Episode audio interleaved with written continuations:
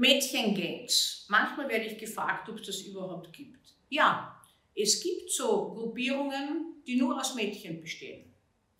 Und was Sie vielleicht erstaunt jetzt in diesen Gruppierungen von Mädchen, sind genauso strenge Regeln, genauso viel Gewalt wie in denen von Burschen.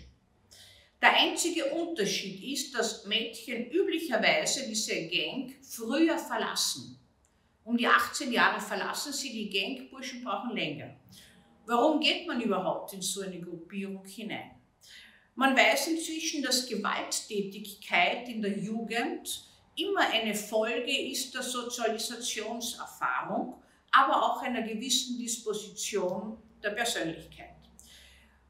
Untersuchungen haben gezeigt, dass Mädchen, die Gewalt anwenden, auch selbst Gewalt erlitten haben. Diese bekannte Gleichung ehemals Opfer, später Täter stimmt natürlich auch hier.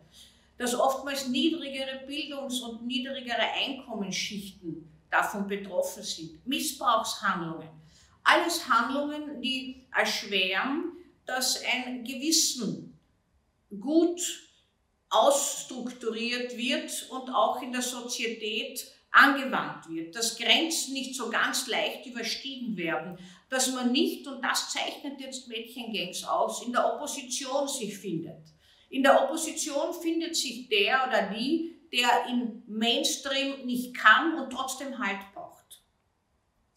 Diese Mädchengangs sind äh, eine Gruppierung von Mädchen, in denen die Mädchen selbst die Regeln bestimmen. Auch hier gibt es Autorität und Hierarchie und äh, Grausamkeiten. Zum Beispiel gibt es Mutproben. Es herrscht also eine Mutprobe, äh, irgendeinen oder eine junge Frau äh, niederzuschlagen, zu schauen, dass sie zu liegen kommt. Und wenn sie liegt, ihr noch einmal einen Tritt ins Gesicht zu verpassen.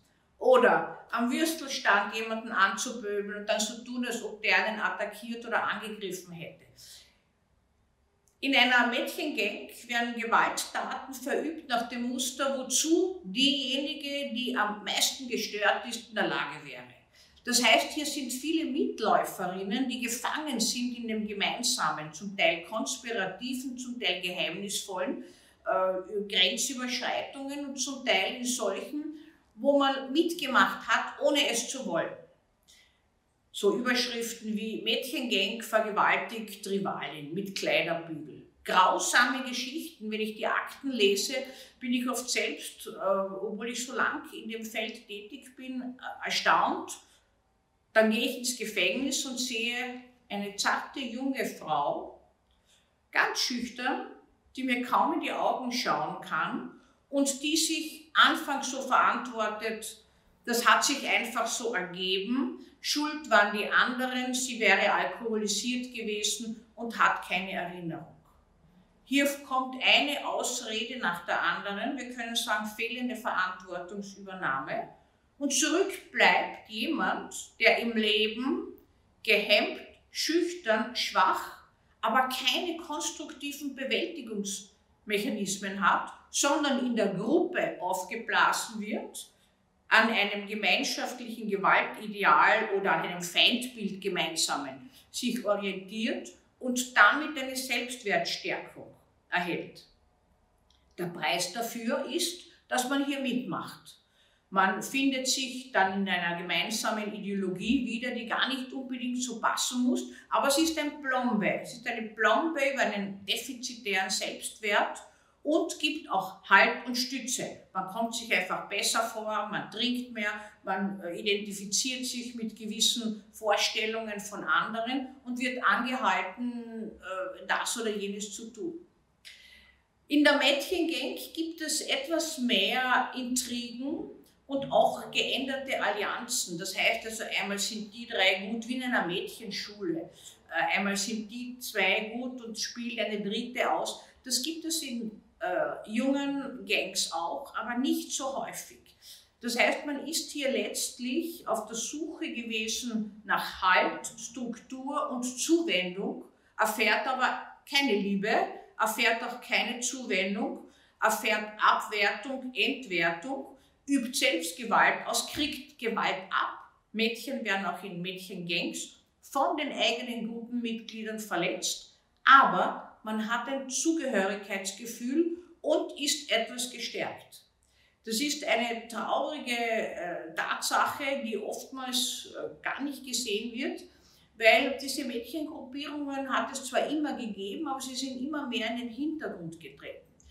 In manchen dieser Gangs herrscht auch eine ganz äh, harte äh, Bewaffnungspolitik, könnte ich sagen. Man geht nur mit Messer auf die Straße, man hat irgendeinen geheimen, ausklappbaren Schlagstock bei sich und man tut so, als ob äh, eigentlich einem gar nichts im Leben passieren könnte.